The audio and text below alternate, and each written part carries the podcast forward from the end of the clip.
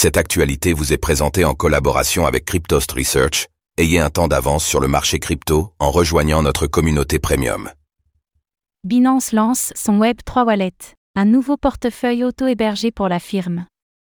La plus grande plateforme d'échange mondiale lance un portefeuille auto-hébergé.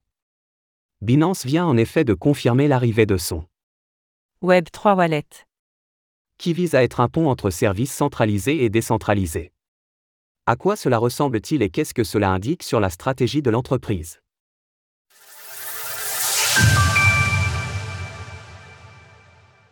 Binance lance son Web3 Wallet, un portefeuille auto-hébergé. La nouvelle a été partagée à l'occasion de la Binance Blockchain Week, qui a lieu cette semaine à Istanbul en Turquie. Le Web3 Wallet se base sur une technologie qui suscite l'engouement en ce moment, la multi-party computation, MPC.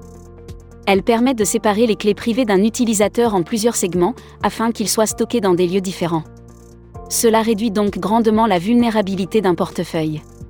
Le portefeuille de Binance est par ailleurs auto-hébergé, cela veut dire que l'entreprise n'a pas de contrôle sur ce dernier, à l'inverse des wallets classiques présents sur les plateformes d'échange centralisées. les fonds stockés dans le portefeuille sont exclusivement détenus par l'utilisateur et accessibles uniquement par lui. Selon le PDG de Binance Champeng Zhao, le Web3 Wallet permettra plus de fluidité notamment entre la finance décentralisée, DeFi, et la finance centralisée, CeFi, ce qui conduira à davantage d'adoption.